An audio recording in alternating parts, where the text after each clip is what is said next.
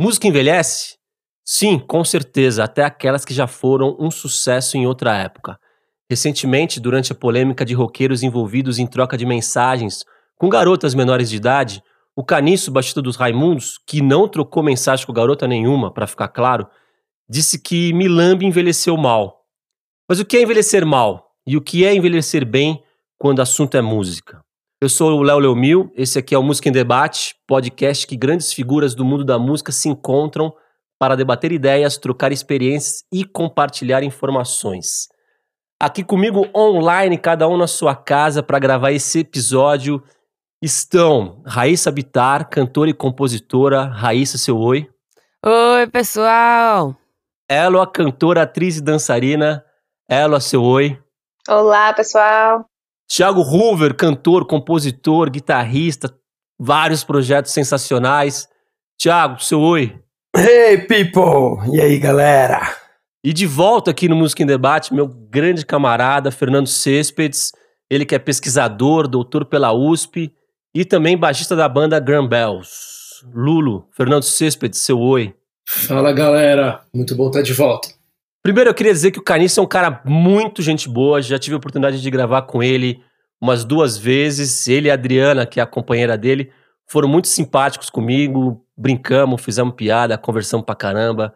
É, então não tem nenhum tipo de crítica a ele em relação a esse papo todo. E aí também eu postei no Instagram e no YouTube perguntando pra galera quais bandas barra músicas que eles achavam que tinham envelhecido mal e até músicas que não seriam nem publicadas hoje, né?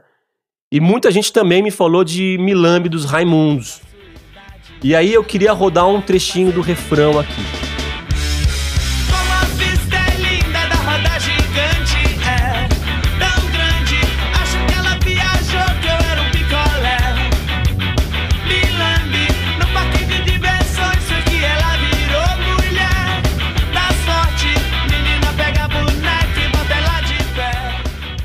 Pessoal, o refrão da música é mais ou menos assim, ó. Como a vista é linda da roda gigante, é tão grande, acho que ela viajou que eu era um picolé, milambe. No parque de diversões foi que ela virou mulher das fortes. Menina pega a boneca e bota ela de pé. Eu queria contextualizar essa música. Ela é de 1999. Em 99, para quem não era nascido ou era muito pequeno, era o auge do Asha Music, né? Com o El Chan, Companhia do Pagode, e estava rivalizando com o rock, que na época também era o, era o, era o gênero que estava em alta e tal. Uh, e essa música, ela de uma certa forma, ela faz uma sátira do que era o Axé Music, né? Tanto é que os dois primeiros versos da música, Milambi, é o que, que essa criança está fazendo aí toda mocinha? Veja, sabe rebolar. E hoje em dia, quem não sabe, né? Tipo, é como naquela época tinha muita criança dançando na boquinha da garrafa, vocês acham, se contextualizar, dá para entender melhor? Quem quer começar falando? Nossa, eu, eu gostaria, porque eu tenho lembranças de cantar essa música quando eu era criança, eu tinha 10 anos.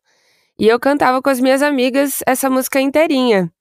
E uhum. eu não uhum. tinha noção nenhuma, assim, do que realmente essa música tava falando, ou tipo, que, que não era uma coisa legal, né? Ele falar dessa maneira de uma relação entre um homem e uma mulher e uma jovem de menos de 18 anos. E essa coisa de romantizar, de, de fazer graça. Eu tava até dando uma olhada aqui na letra, e tem aqui um pedaço em que ele fala é, aqui os, é, seu guarda, se não fosse eu, podia ser pior.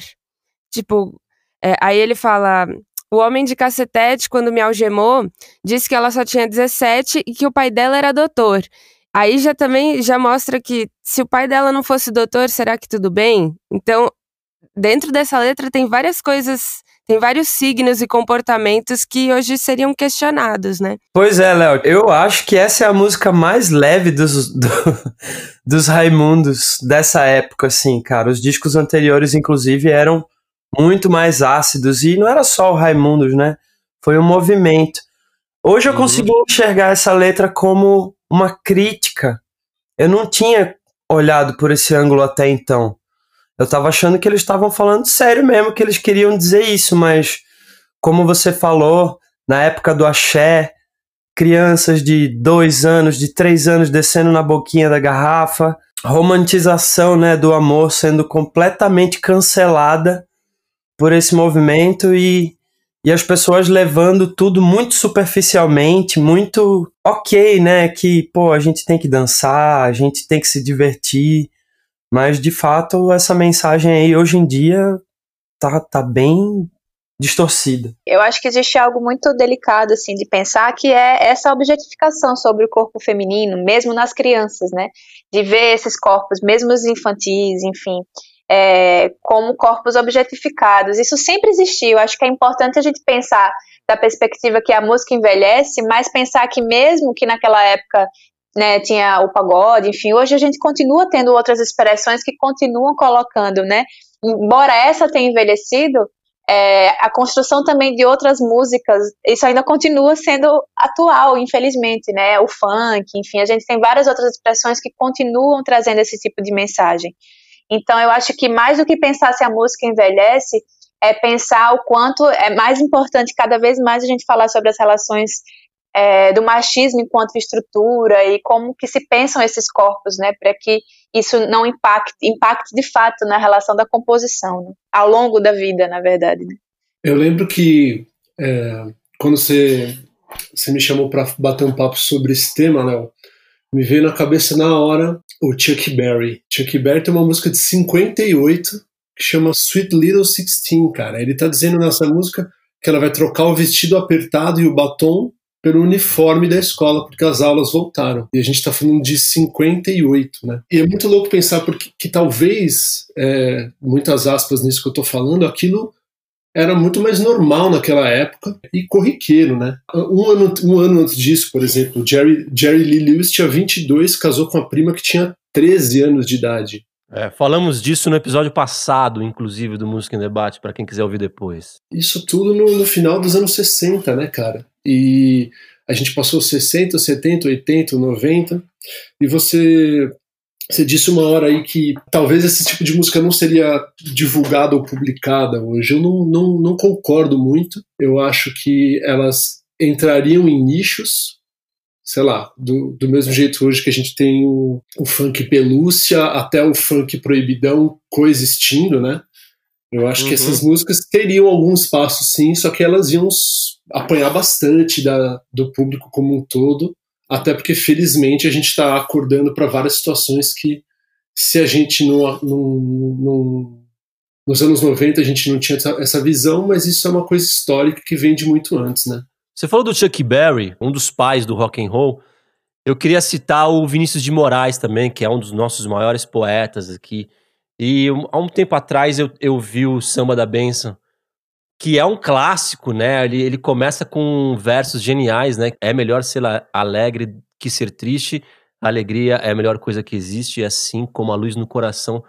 Uma frase, são os versos que quando eu tô triste eu escuto, é, eu fico, meu, meu humor muda completamente.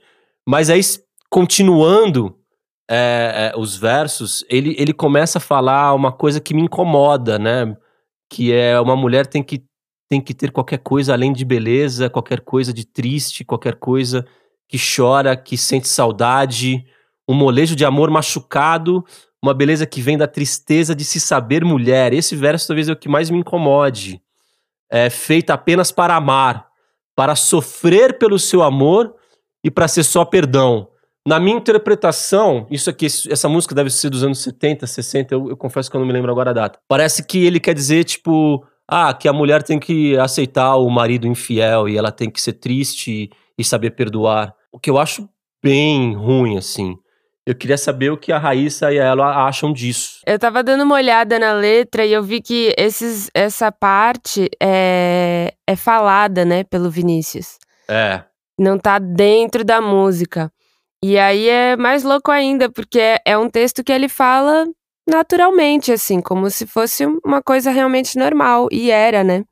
Ali mais pra frente ele também fala que há sempre uma mulher à sua espera, com os olhos cheios de carinho e as mãos cheias de perdão. Que é aquilo que a Ella falou mesmo, da objetificação da mulher, de colocar ela num lugar onde, onde ela cumpre um papel, uma função. É muito louco, assim, quando eu converso com o meu pai, né? Que tem lá seus 60 anos. Hoje eu sou solteira. Ele perguntou para mim quando eu me separei a segunda vez, ele falou: "Mas filha, você vai casar? Você vai ter filho? Você quer formar uma família? O que que né, meio perdido, assim, meio preocupado com a filha dele que ia, né, tava solteira, como é que ia ser isso? Aí eu falei, pai, eu não tenho um roteiro, né? E aí ficou muito claro para mim que a criação antes era as pessoas eram criadas para cumprirem um roteiro, né? De se casarem, de formar uma família, a mulher de, né, de, de, de ser o elo da ligação ali entre os filhos e aceitar a paulada de todo mundo e estar tá ali para servir todo mundo. E, e tá claro isso nessa letra. Eu acho que quando a gente fala também sobre a perspectiva de ter homens, né? Eu até conversava isso com o Chico César outro dia, que ele mesmo se questionava sobre as suas próprias canções, e que eu acho interessante ver, né, os próprios, o, o, Pedro Luiz também, a gente conversou outro dia sobre isso, e ele falando o quanto, de alguma forma, já compôs canções que hoje ele não se vê confortável em cantar, em reproduzir, e a gente continua conversando sobre isso. Eu acho que é importante a gente pensar também que dentro da história da música brasileira, né, muitas mulheres foram impedidas de, de, de, realmente o processo para que as mulheres se tornassem compositoras, né, poderem falar sobre, sobre si, sobre a sua história, isso foi muito, o machismo, né, impediu inclusive que muitas mulheres no samba pudessem assinar suas composições. Então, historicamente, uhum. é, vão existir muitos homens falando pelas mulheres, falando o que, é que elas são, como elas devem ser e o que, é que elas representam. Então, a partir do momento que mulheres protagonizam os seus discursos ainda mais na música, na arte como todo, é uma forma de trazer o olhar da mulher sobre a mulher que é um grande ponto que nós compositoras defendemos, né? A gente poder falar sobre o nosso universo, sobre a nossa forma de ver o mundo, sobre os nossos corpos e essa liberdade de, de ter esse discurso e esse protagonismo sobre o que nós somos, de fato, né? Estou olhando aqui a letra do, do Samba da Benção também, que é de 67. Ele está ele tá citando aqui os grandes nomes do samba. Tem, ele cita mais de 15 nomes aqui. Obviamente não tem nenhuma mulher. E ele fala uma outra coisa também que hoje não passaria de jeito nenhum. Poeta e diplomata, o branco mais preto do Brasil. É... Ele tava até querendo, assim, né, se sair bem, né, dizendo que ele tem uma alma de preto, mas é, não, não é, né, por aí, né? Hoje a gente sabe que não é por aí. E é interessante você falar essa questão do samba, porque eu estive na, na ocupação no Itaú Cultural da Dona, sobre a Dona Ivone Lara, né? Que é uma das grandes referências de composição, né, no samba, a Dona Ivone Lara. Mas conhecer a história da Dona Ivone e ver o, todo um processo que ela teve que enfrentar para poder se afirmar compositora, sendo que muitas canções do, do dos parceiros dela tinha a participação dela, mas o nome dela não ia para a dita composição. Muitas vezes se apropriavam de muitos, muitos, né, naquele momento ali da roda, que ela trazia frases, trazia melodias, se apropriavam do que ela trazia enquanto compositora, mas não permitiam que ela assinasse. Então foi um enfrentamento muito grande para que ela pudesse assinar a primeira composição sozinha e ter uma fala de uma mulher, uma mulher preta no samba, protagonizando o discurso que era dela. Então, esse, é, o samba ele demonstra muito o quanto que esse olhar sobre a mulher é muito, muitas vezes protagonizado por homens e quando há um, um olhar de muitas vezes mais, vamos dizer, feminino dentro da canção, muitas vezes foram mulheres que não puderam assinar suas próprias canções. Então isso é muito importante a gente citar também. E ela, isso acontece ainda, Raíssa? Isso acontece ainda é, de uma outra forma ou esse, essa, essa marginalização da mulher? Eu sou otimista, né? Eu acho que as coisas estão em transformação. Mas ao mesmo tempo é uma coisa muito dura, assim. Eu tenho 30 anos. Eu vejo que é, quando eu comecei a compor, quando eu tinha 18 aninhos, e eu lembro de tocar as minhas canções e tal. A primeira banda que eu participei foi uma banda de samba e era só de homens. Depois eu fui fazer estágio num estúdio de áudio publicitário onde só tinha homens. E hoje eu vejo que dentro daqueles, daquele contexto masculino, eu fui me silenciando, eu parei de compor, eu parei de tocar e, e ocupei aquele lugar que, que era o aceitável, que era de cantora. Hoje eu vejo como esse processo foi duro. Dentro do ambiente que você vivia, as pessoas meio que não, não te incentivavam a continuar compondo essas coisas. E aí você então, mesma... mais do que isso, eu me silenciei porque eu, eu me senti inferior. E, e com certeza os outros me, me, também me consideravam inferior, porque eu era uma mulher cantando, eu era uma menininha fazendo isso, entendeu? Uhum. É uma coisa meio. velada, né? Era uma coisa meio velada. Você ficava no ar, sabe? Aham. E, e, e, e se expressar. E aparecia em expressões, por exemplo, hoje que a gente se questiona, mas, por exemplo, quando uma menina tocava bem, era, nossa, ela toca que nem homem, né? A gente ouvia muito isso. E quando era uma menina tocando, era. "Pff, É. É, é tipo, ah, é menina, né?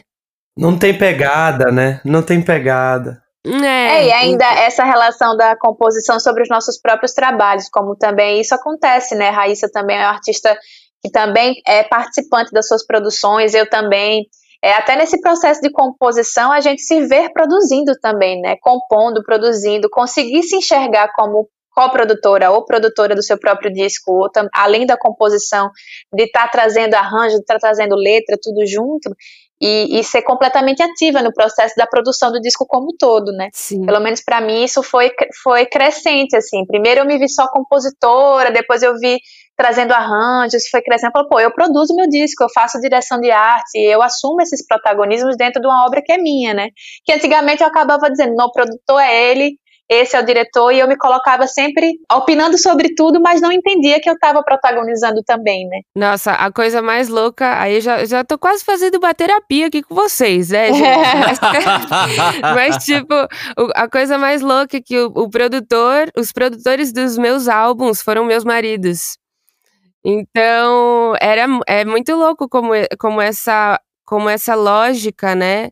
Ela realmente acontece e a gente não vê acontecer. A gente tá começando já a, a dar uma resposta para uma pergunta que eu fiz, que é o que é envelhecer mal, uma música envelhecer mal, e pra mim tá claro que é, é- é quando você é sexista, racista. Mas eu queria citar uma outra música clássica de um compositor super respeitado, que é o Chico Buarque, que é uma música chamada Feijoada Completa, que meu amigo Bruno Ferrari, que é jornalista também, e eu vou explicar o porquê desse, desse comentário de jornalista, colocou lá no meu Instagram. Que é uma música que é, ele pede pra mulher colocar mais água no feijão. Vamos rodar um trechinho. mulher, depois de salgar, faça um bom refogado que é pra engrossar. Aproveite a gordura da frigideira pra melhor temperar a couve mineira. Diz que tá dura, pendura, fatura no nosso irmão e vamos botar água no feijão. Só que eu queria lembrar uma coisa, que é uma coisa de contexto, porque eu acho muito importante o contexto, apesar do contexto não necessariamente salvar a composição, mas eu queria saber o que vocês acham. O Chico Buarque fez essa música na época da ditadura. E na época da ditadura militar aqui no Brasil, foi de 64 a 85, para quem não lembra, quando uma matéria de jornal era censurada, os jornalistas, o editor, colocava uma receita no lugar, o público saber que naquele espaço era para ter uma matéria, mas ela foi censurada pelo governo, então se bota ali uma receita. E essa música, ele bem ou mal, ele tá passando a receita da feijoada. É, apesar de ser uma música assim, de botando a mulher no lugar da cozinha, a mulher como quem tem que prover ali o alimento. O- os dois versos finais são: Diz que tá dura, pendura a fatura no nosso irmão, e vamos botar água no feijão. Quer dizer, e o Chico Buarque ele tinha muito essa coisa de, como vários outros compositores da época, de fazer crítica ao governo e ao sistema e tudo mais. Vocês acham que é, esse contexto político salva a música? Quer dizer, a música acaba sendo um grande é, retrato do que foi aquela época? Ou também não, não pega bem? Cara, eu acho. Viajei? seguinte, Não, eu acho que é um pouco dessa discussão das estátuas que estão caindo por aí, né? Eu acho super interessante o símbolo de derrubar uma estátua. Agora pensa se a gente tirar todas as estátuas, queimar todos os livros, apagar todos os textos, quem é que vai lembrar disso que aconteceu para a gente não deixar acontecer de novo, né? É, qual que é o equilíbrio dessas coisas? Eu tô vendo aqui, olha que doido, foram 10 anos, do, do Chuck Berry pro, pro Vinícius foram 10 anos, do Vinícius pro Chico foram mais 10 anos. A coisa vai se repetindo, né, cara? Se a gente conseguir olhar essa música do Chico e colocar esses comentários, olha, por um lado, ele chamou a mulher para cozinhar, botou a responsa dela para cozinhar, mas por outro, ele tá falando tantas outras coisas que são interessantes, que são relevantes. Será que é um, o, o jogo é de soma zero? Será que se a gente simplesmente cancelar a música, a gente vai estar no lucro ou vai estar no prejuízo? Não sei se a gente precisa fazer necessariamente esse cálculo. Talvez se a gente souber que a música deixar a música continuar existindo com todas essas ressalvas, com todas essas notas de rodapé, a gente vai aprender ao invés de simplesmente deixar o assunto de canto e varrer para debaixo do tapete. Eu acho que a, a música, a história, enfim, ela, ela reflete um momento. Eu acho importante a gente olhar a música atrelada ao contexto histórico também, até para se entender isso de maneira mais ampla. Eu acho que um exemplo muito bom disso que foge um pouco do campo da música são as histórias infantis, né? Eu trabalhei um pouco com, com histórias infantis e, e, com crianças, o quanto é, nós crescemos. A Raíssa mesmo pode até contribuir nisso, que também traz um pouco disso no, no, trabalho, nessa dessa questão lúdica. O quanto a gente cresceu vendo a mulher como princesa, aquela coisa de busca pelo príncipe. As histórias infantis retratam muito né, esse, esse movimento da mulher e a gente crescia, dormia ouvindo essas histórias de Niná, vamos dizer assim, né? E o quanto a gente vai crescendo e vai buscando ressignificar Chapeuzinho Vermelho, as princesas, enfim. Então, eu acho que a gente não precisa anular nem cancelar, mas eu acho que está em constante transformação, repensar, reescrever, né, de alguma forma fazer uma crítica, trazendo essa canção e reescrever outra e, e mostrando como politicamente a música e o período reflete algo, mas que a gente está buscando é, refletir de outras maneiras, né? A, a, a, partir do momento que o tempo vai passando e a gente vai refletindo cada vez mais, né? E até assim, no caso dessa música específica, né? A gente não tá vendo uma agressão, né? A gente tá vendo a reprodução de um comportamento onde a mulher é a, é a funcionária do lar, né? Assim, é, ela é a funcionária do, do marido. E é importante, sim, olhar isso e falar: nossa, olha só que coisa louca, né? Que como era e não é mais, quem sabe. É. Raíssa, eu acho que nós, como compositores, somos jornalistas atemporais, sabe? A gente está sempre olhando os mínimos detalhes em volta e está sempre retratando as coisas que nos chamam a atenção, seja com a gente ou com alguém próximo, ou alguma coisa que a gente mirou e, e falou, pô, isso aqui vai virar uma música. Então, sem dúvida é muito importante. Só assim a gente pode entender também o passado e o que é que pode acontecer daqui para frente, né? O Fernando falou uma coisa muito incrível agora há pouco, assim, que eu nem tinha calculado também sobre o, o funk proibidão e tal. Na real, esse movimento continua existindo. E ele, e ele é fortíssimo.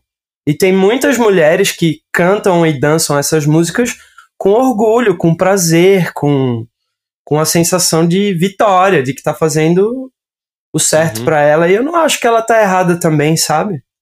Eu conheço uma banda aqui de mulheres aqui em Campinas que cantam, chama Divertrio, inclusive, essa banda. Muito legal, são três meninas. E elas cantam as essas músicas aí do Raimundos que nenhuma mulher cantaria. Mas elas cantam com ar de sátira, assim, com uma acidez que dá vontade de você rever e repensar. Porra, são mulheres cantando isso, como pode, sabe? No meu primeiro disco, eu regravei crua do Otto, né? E aí trazer o Fudia, Fudia de noite e de dia. A gente conversou muito, eu e ele, inclusive, sobre uma voz feminina trazendo isso, que naquela época, inclusive, foi uma música que quando, quando entrou na televisão, teve que trocar fudia por podia. Não, não pôde ser fudia, fudia de noite e de dia. E ele trouxe muito isso para mim e a importância de ser eu uma voz feminina, tá cantando essa canção, né? E é uma bossa, uhum. assim, a maneira que a gente construiu em termos de arranjo.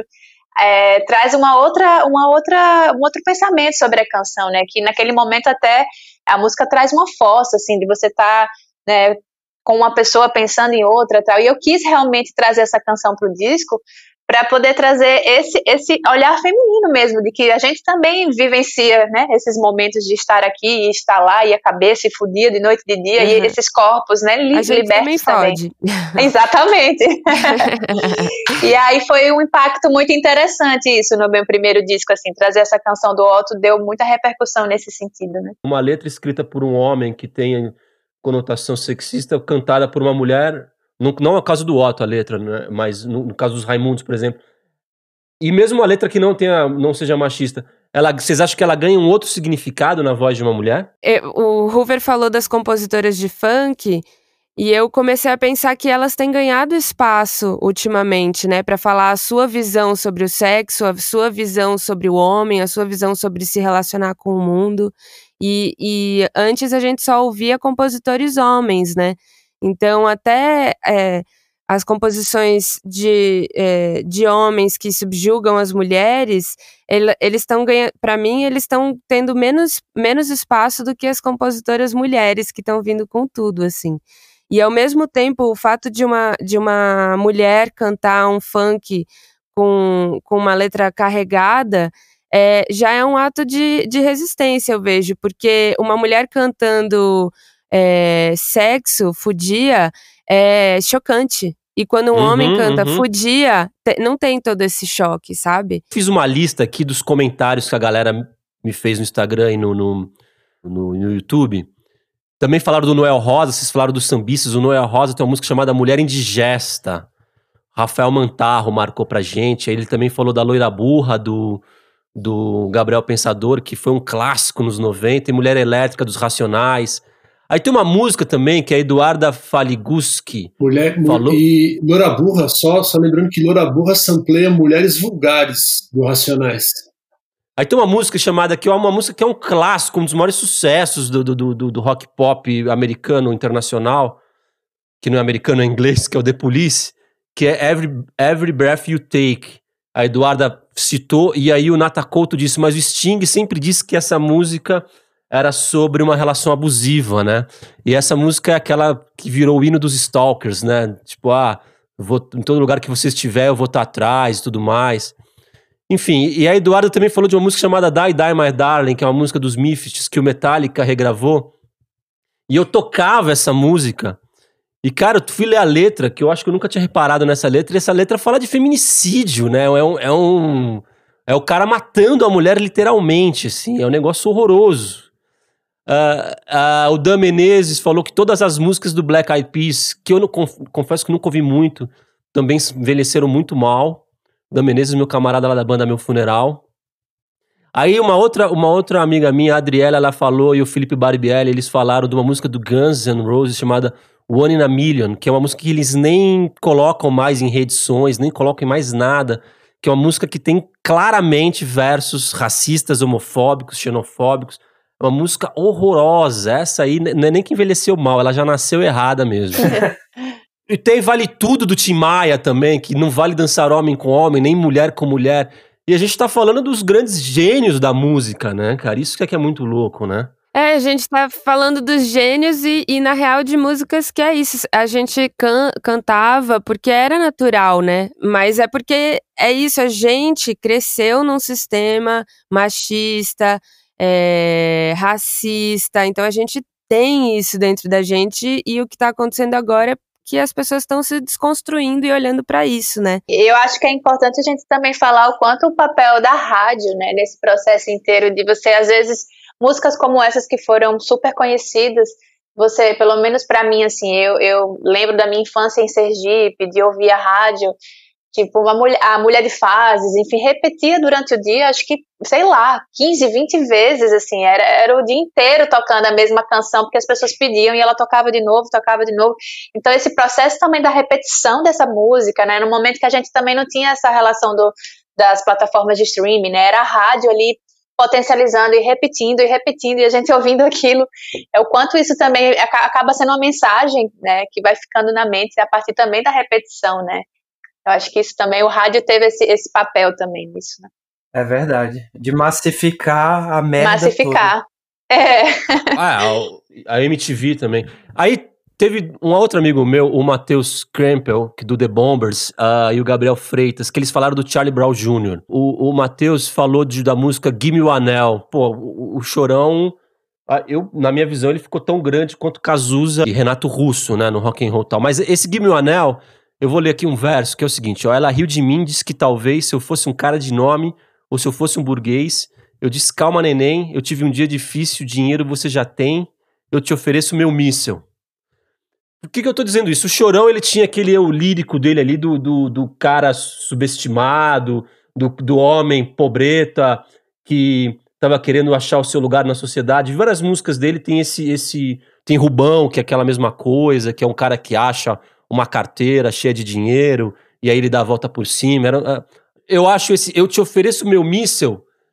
Vocês acham isso Eu achei bobo. Nós homens somos muito, muito bobo, né? Essa coisa do penicentrismo. O mundo gira em torno do meu pênis, não é mesmo? Quando você se coloca num papel de um cara que tá contando uma história de alguém, isso absolve esse machismo, esse racismo, esse. ou não? O que, vocês acham? Eu acho que foi sim. Eu, eu acredito que isso seja muito mais bobo do que sério, como essas outras que a gente citou, assim.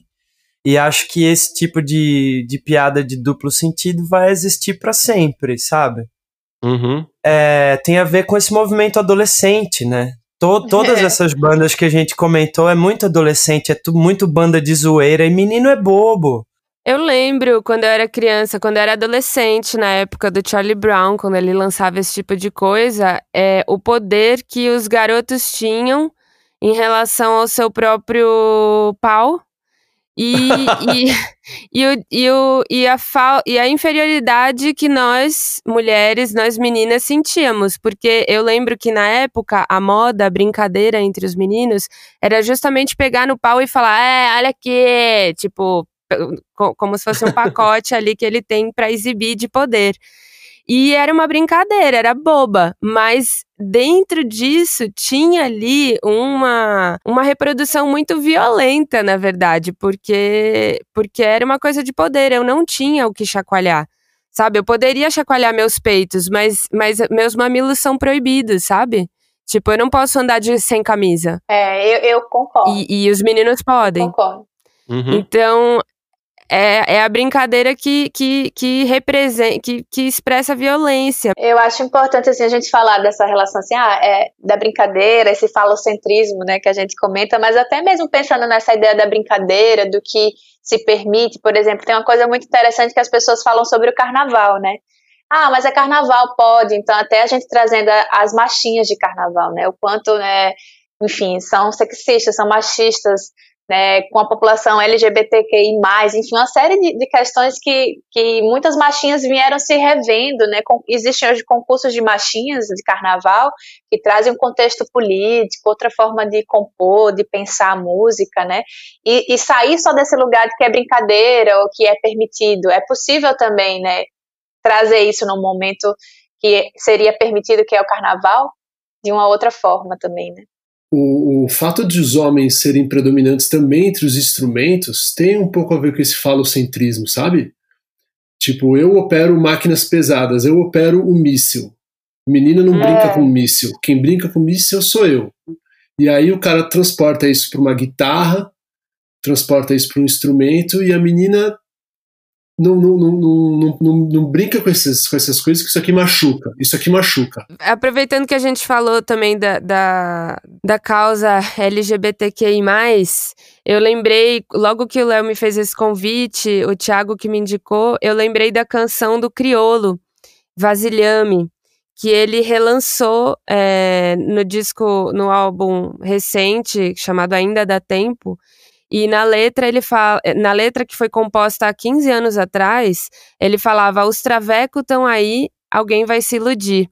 E quando ele foi relançar essa música, ele trocou essa palavra e até saíram matérias sobre isso e ele trouxe essa essa discussão para público assim, que traveco é uma palavra que não se usa mais assim, pelo menos não se você tem empatia pe- é, pelos pelas pessoas que sofrem transfobia, porque você coloca de uma maneira pejorativa, né, a transexualidade. Quando ele foi trocar a palavra, ele não trocou por outra palavra pejorativa. Muito interessante, Traveco, ele trocou por o universo tá aí.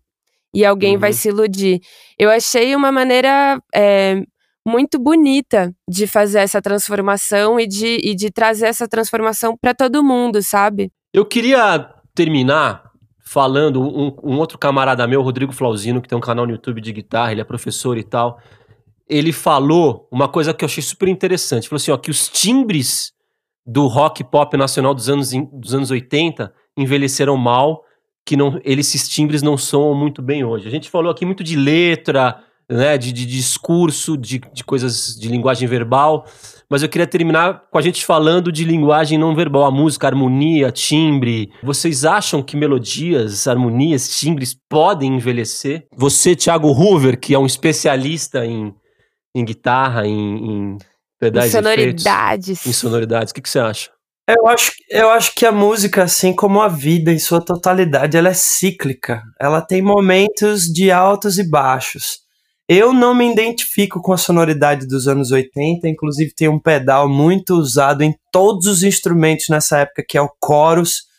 E eu detesto o chorus com todas as forças do meu coração. Quando eu ouço alguma música com chorus, eu já travo logo, porque me traz essa esse signo aí, essa história da, da época. E assim, o chorus é uma coisa que sintetiza, deixa tudo com som de água, tudo mais bonitinho do que deveria ser.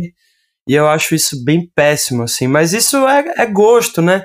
Com certeza daqui a 10 anos isso vai soar diferente vai ser transformado, ou então vai ser revisto de uma forma em que possa vir a ser interessante. Eu não acho que, que envelhece nesse caso, não. Eu acho que é cíclico, sabe? Eu acho que vai e volta. Eu acho que mais do que ser cíclico, eu acho que a, a coisa é, é, pluri. Do mesmo jeito que vai ter uma, um, universo, uma escola, uma corrente, uma, uma linha estética ali que vai falar, cara, eu não uso coros, coros é uma porcaria, nos 80 tem a sonoridade estranha para mim e tal. Vai ter uma outra galera que vai ser chamada de retrô ou vintage ou neo alguma coisa, que vai estar tá pegando aquela sonoridade e recriando. Então, Hoje a gente está numa fase que você pode procurar que você vai achar um nicho de som que a galera só usa instrumento barroco do século XIX. Tem gente que só está usando sintetizador. Eu acho que está tudo isso muito misturado e o que a gente chamava de cíclico era simplesmente a gente não ter é, noção de que exist, existem vários universos paralelos, entre aspas, rolando ao mesmo tempo. Só que hoje a gente tem acesso a tudo isso. Tem o funk proibidão que está rolando em paralelo ao funk de pelúcia. Tem a, a galera que está pesquisando timbre, sonoridade, com pads, com inteligência artificial, mas tem a galera que está tocando música folk com um instrumento antigo. Então essas coisas são concomitantes, né? Eu podia ficar aqui o resto do dia falando com vocês. Eu adoro fazer isso, adoro falar de música.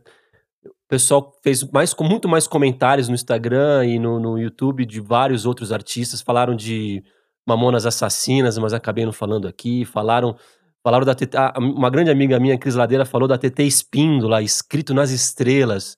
Nosso amor estava escrito nas estrelas. Não tem nada mais ultrapassado do que essa música, não é mesmo? Fora o timbre dela. Ah, mas é, né? Aquela coisa do amor revelado, né? Não construído e tal. Enfim, é, vocês querem comentar essa música?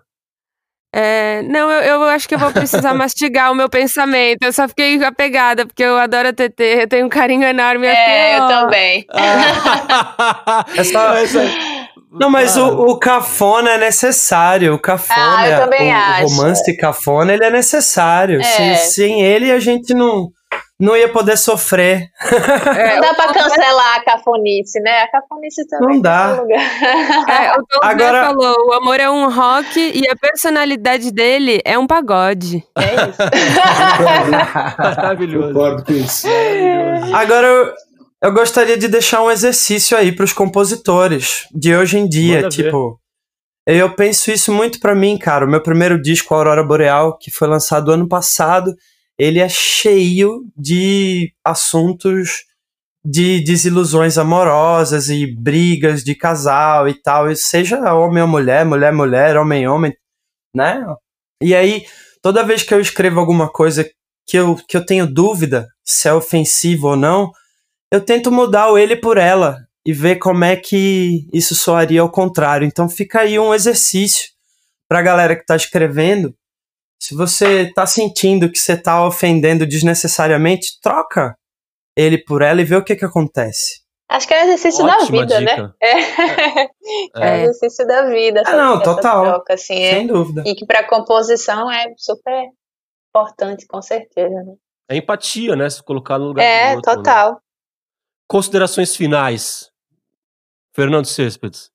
Cara, prazerzaço bater esse papo com vocês. Demais. Cada vez a gente olha é um caso novo para se questionar, as pessoas são canceladas, reaparecem, a gente ouve os sons de antes, compara com os sons de hoje.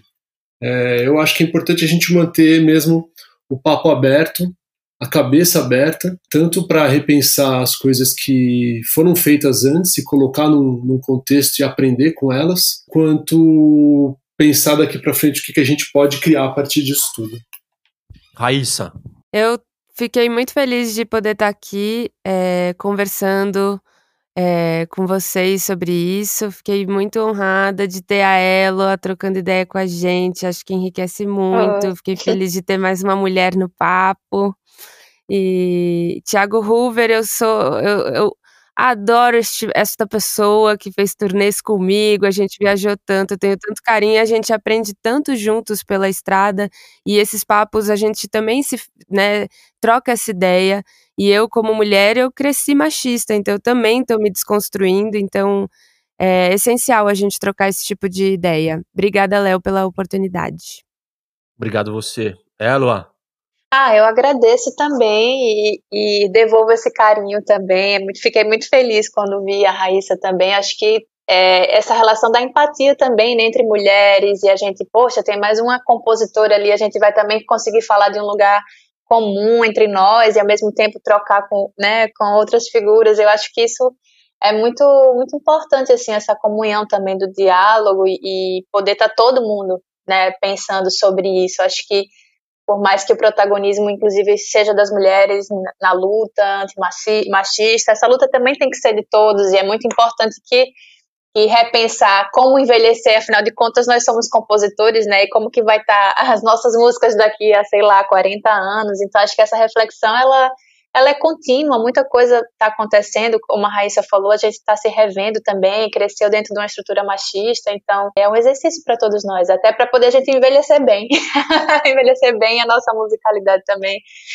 envelhecer bem de alguma forma. Né? Hoover. Ô, oh, Léo, muito obrigado, cara. Eu acho mais do que importante, eu acho necessário nós, homens, estarmos promovendo essas autocríticas e tá revendo o tempo todo o que tá acontecendo, afinal de contas, tá tudo aí, né, na nossa cara, 2020, internet, Google, facilmente você tem acesso às verdades escondidas no meio da, da conversa da galera, né? E eu queria muito que todos tivessem a oportunidade de passar por isso e quebrar os seus muros e rever os seus conceitos, porque é muito importante, cara, se reciclar. Fernando, Thiago, Raíssa, Ela, muito obrigado mesmo, do fundo do coração. É um beijo enorme para vocês. Espero vê-los em breve, trocar uma ideia pessoalmente. Terminando aqui mais um episódio do Música em Debate. Esse podcast é feito em parceria com o Estúdio Teses, a produção executiva de Camila Rondon, a edição e a gravação do áudio é de Vitor Santos. Eu sou o Léo Leomil. Tem mais episódios aqui no Música em Debate. Fica ligado, tem muita coisa boa. É isso aí, até a próxima.